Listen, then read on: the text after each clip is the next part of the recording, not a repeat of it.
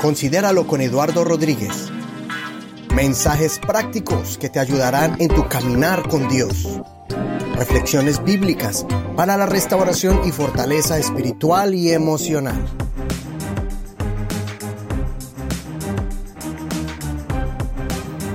Hola amigos, este es un extra, un bonus de el podcast de esta semana y con el tema que fue guarda tu corazón. Ya en la primera parte fue mi hija compartiendo algo personal y cómo ella pudo contrarrestarlo con la enseñanza de su madre, de su padre y de lo que en su relación con Dios en sus cortos ocho añitos.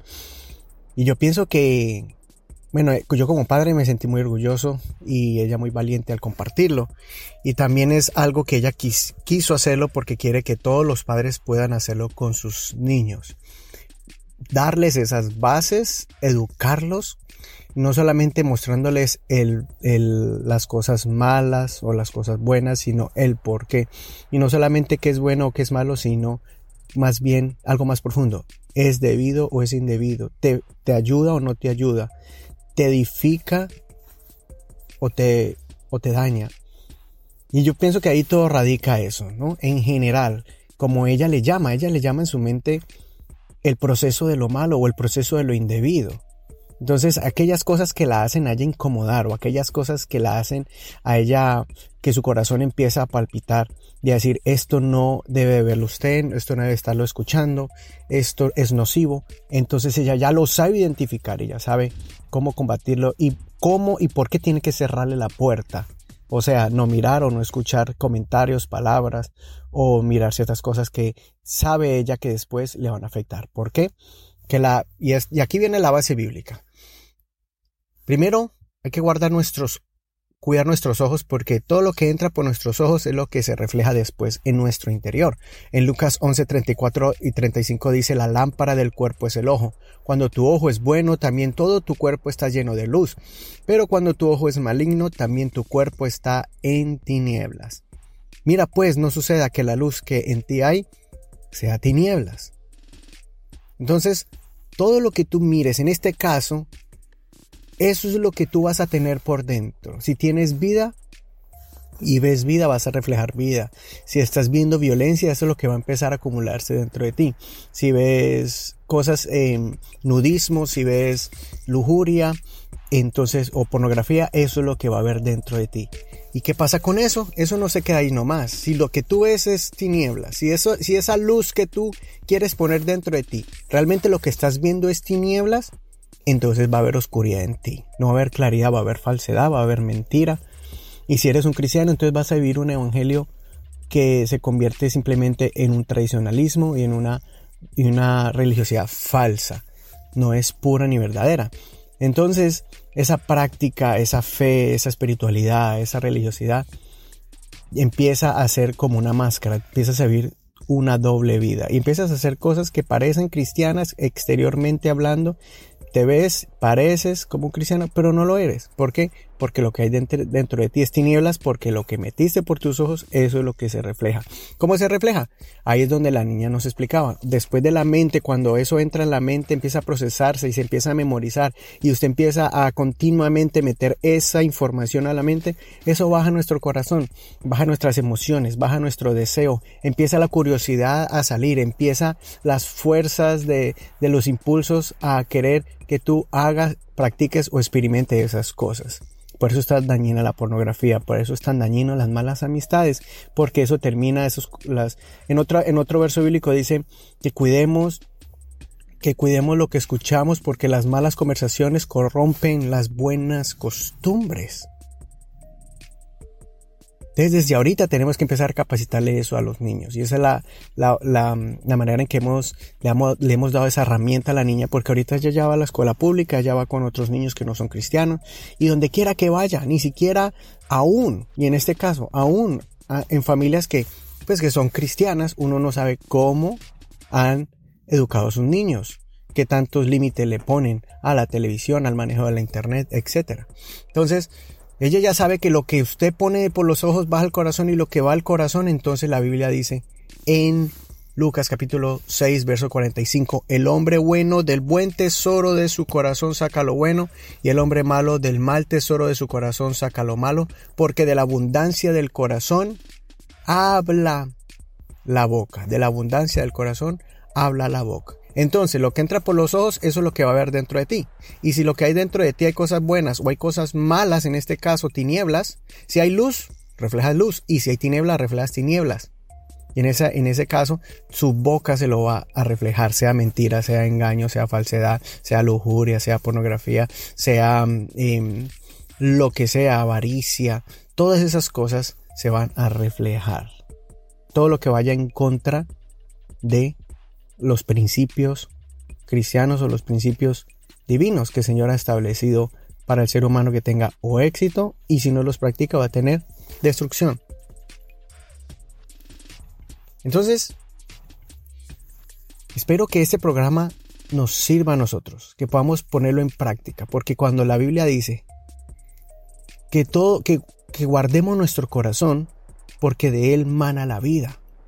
Y si entonces al corazón le ponemos, como acabamos de leer, el hombre bueno del buen tesoro de su corazón saca lo bueno y el malo es mal tesoro de su corazón. Tesoro, imagínate que es como un cofre y ahí es donde le vamos metiendo lo que usted mire, lo que usted escuche, lo que usted aprenda y eso lo vamos metiendo allí. Si usted no es sabio suficiente para decir esto no me conviene, esto no me sirve, de ahí entra identificar las cosas buenas y malas, por ejemplo el robo, la estafa, la mentira, la pornografía, el engaño, ¿sí? la prepotencia, la arrogancia. Cuando usted empieza a identificarlo y decirle, en este caso a nuestros niños.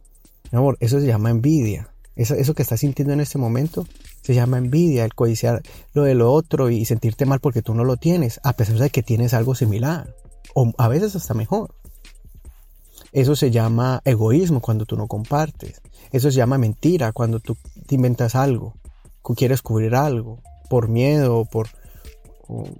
Entonces tú cuando tú identificas lo que son esas acciones, pero le enseñas la importancia de guardarte antes de que entren o cuando entre en el ojo y se procesa eso, rechazarlo, decir, ya no quiero ver eso, ya no quiero escuchar esas conversaciones de las personas que siempre están hablando negativamente, negativamente o que hablan con insultos. Mire, usted nomás está con un compañero de trabajo que de pronto dice cierta palabra grosera. Cuando usted se da cuenta, su, su boca como que la quiere decir. ¿Por qué? Porque la ha escuchado tanto de esa persona que como que se le pega. Entonces ahí es donde uno dice, si ve lo fácil que a nosotros se nos puede pegar algo y lo fácil que rápidamente lo podemos expresar. Cuando una, una un, en Proverbios dice que cuidemos lo que escuchamos porque las malas conversaciones corrompen las buenas costumbres. Entonces, si yo escucho a un amigo o una amiga haciendo, la veo haciendo chapaleta, que grosera con la mamá, inmediatamente el niño o el adolescente lo quiere hacer. ¿Por qué? Porque ya lo vio reflejado en otro lugar. Algo que no hacía lo, lo va a hacer. Y uno dice, hey, ¿qué pasó? Y a veces yo lo veo reflejado en mi niña o en mi niño. Cuando está con un niño o una niña que hace cierta acción y dice, hey, ¿qué pasó? ¿Por qué estás haciendo eso? ¿Te pareces a esta, a esta persona? Tú no lo hacías antes. No hablabas así, no reaccionabas así porque inmediatamente eso se pega. Igualmente cuando los niños lo ven a uno limpiando. Hace poco una amiga puso allí, dice, puse entaimado a mi niña y resultó que empezó a limpiar. Posiblemente es porque ella ya lo ha visto en un adulto y bueno, se puso fue a, jugar. Y lo mismo los niños. Juan Felipe a veces coge a escoba que ni puede cogerla y cuando uno lo ven barriendo, ah, yo quiero hacerlo o limpiando la mesa o con el Windows quieren hacerlo ellos también y lo ven como un juego. ¿Por qué? Porque lo están emulando, lo están imitando. Lo mismo es lo que ve, lo que escuchas y eso se refleja en nuestras acciones. Ese es el proceso, como Sofía decía, el proceso de lo inapropiado, em, que ella le, le puso así, ¿no? Entonces, espero que esto les pueda servir a ustedes para que puedan empoderar, capacitar, darle herramientas a sus niños y que sepan también que si algún día se equivocan, que si algún día su conciencia, que todavía está em, limpia, que no se empieza a cauterizar cuando, ah, no me importa, no me importa, sino que hay un temor de Dios, sabe que a Dios no le agrada eso y sabe que hay un Dios que la perdona o los perdona cada vez que ellos sientan que hicieron algo indebido, que escucharon algo, que recibieron algo feo, basura, tinieblas de afuera, de un amigo, de, de televisión, que ellos sepan que hay un Dios que los perdona y que puedan ellos tener la confianza de decir, papi, mami, yo hice esto, me pasó esto y lo otro. Eso es lo que pasaba anteriormente y antes no se hablaba públicamente, pero eh, muchas veces nos confiamos de que estamos en la iglesia, que estamos haciendo una visita, sirviendo al Señor, predicando y muchas veces en esos momentos, eh, hoy en día he tenido que ayudar a muchas personas a superar lo que fue un abuso eh, de una molestation, como dicen en inglés, cuando lo tocan indebidamente, que se llama abuso físico o abuso sexual. Em, y muchas veces ha sido también llegado al punto de, de violencia sexual. Entonces, empezar a sanar eso, porque no ocurrió en la escuela pública, no ocurrió en un paseo por allá lejos. Muchas veces ocurrió o en la casa de un familiar, por un primo, un tío, o por una persona que supuestamente va a la iglesia, o un niño de la iglesia, pero que su mente estaba llena de tinieblas. ¿sí? Hoy en día con lo que es la televisión, la internet, las películas, los DVDs y después ahora con que con un, celular que usted puede mirar cualquier clase de película, de cualquier clase de índole, ya sí. Antes en la televisión decía, después de las 8 de la noche los niños a dormir porque viene la programación de, entre comillas, adultos, en pocas palabras, con violencia y, sexual, y sexualidad. Hoy en día no, hoy en día eh, la Netflix y todas esas plataformas no tienen prohibición, no tienen límites, aunque tienen una casillita que dice kids. Entonces los papás que son juiciosos eh, le ponen que pueden controlar el Netflix y el, computador a sus hijos, pues pueden lo controlan y le pone la sesión de niños. Y aún así hasta hay cosas de niños que ni, ni, son, ni son tan buenas.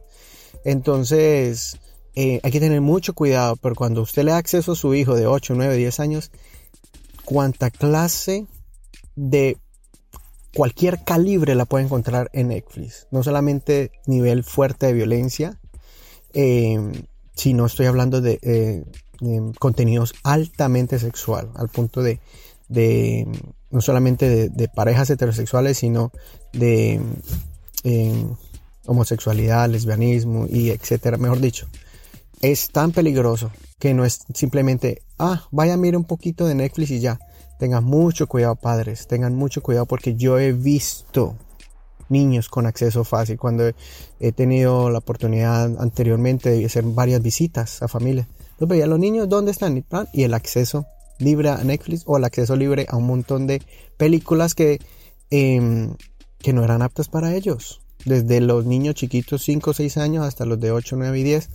Y, y de ahí vienen las consecuencias más adelante hasta películas de terror, de suspenso, de, bueno, de esas cosas, ¿no? De, posesiones demoníacas, de, payasos que matan y todas esas cosas. Niños, niños de 5 años viendo eso. Entonces, para mí era sorprendente. Ahorita, de verdad, al punto de que los niños son tan sensibles que, como decía Ana Sofía, nosotros les controlamos mucho. Y un día yo quise, por ejemplo, mire, quise, ay, vamos a, voy a mostrarles las películas clásicas, vamos a ver El Rey León no pude ver ni el principio. Ya, ya se estaban asustando. Cuando sale el, tío, todo así, maquiavélico, o todas esas cosas. Ni, ni hasta ahí no he podido ni verlos con ellos, especialmente Juan Felipe. Juan Felipe no pasa de Papa Troll. Entonces, yo prefiero que sea así y que a medida que ellos van creciendo, que ellos puedan asimilar, porque ellos no ven la diferencia entre realidad y fantasía. Eso es, la psicología lo sabe muy bien. Sino hasta los siete años es que los niños empiezan a tener ya una conciencia de lo que es la realidad o lo, virtual. Entonces yo prefiero esperarme y aguantar y cuidarles su inocencia y cuidarles su conciencia y cuidarles también su noción de esas cosas, porque yo sé que ahora están muy pequeños para eso. Entonces yo estoy muy contento porque mi niña ya sabe que ella tiene el control, que no debería dejarse obligar por nada, ni nadie, ni ninguna persona, ni que le toquen su cuerpo, ni que la obliguen a ver cosas, ni que ella tiene el poder de pararse y de ir, mami, papi, eh, mi amigo o mi amiga está viendo algo indebido, no quiero estar ahí.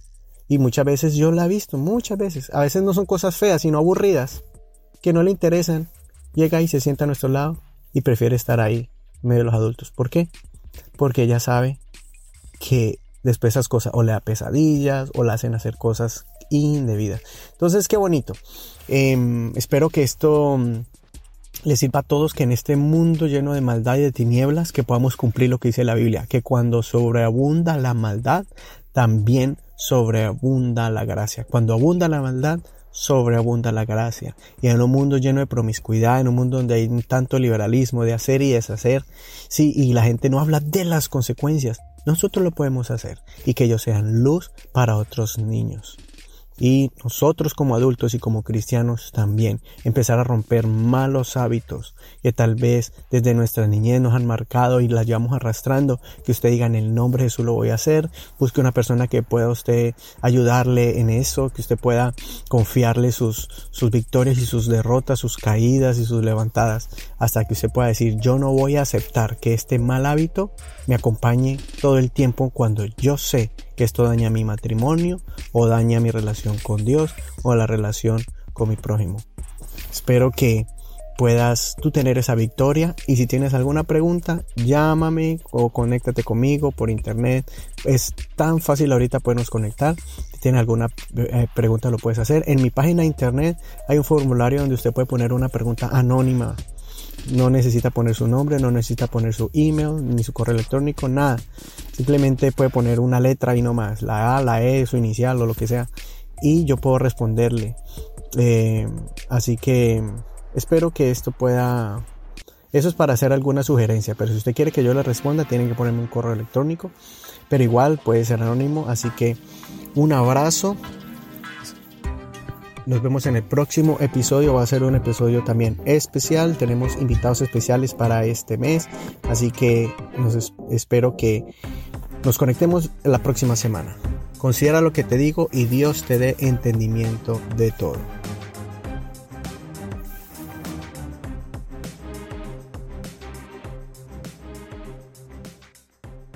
Suscríbete a este podcast en tu plataforma preferida y no te pierdas de ningún episodio.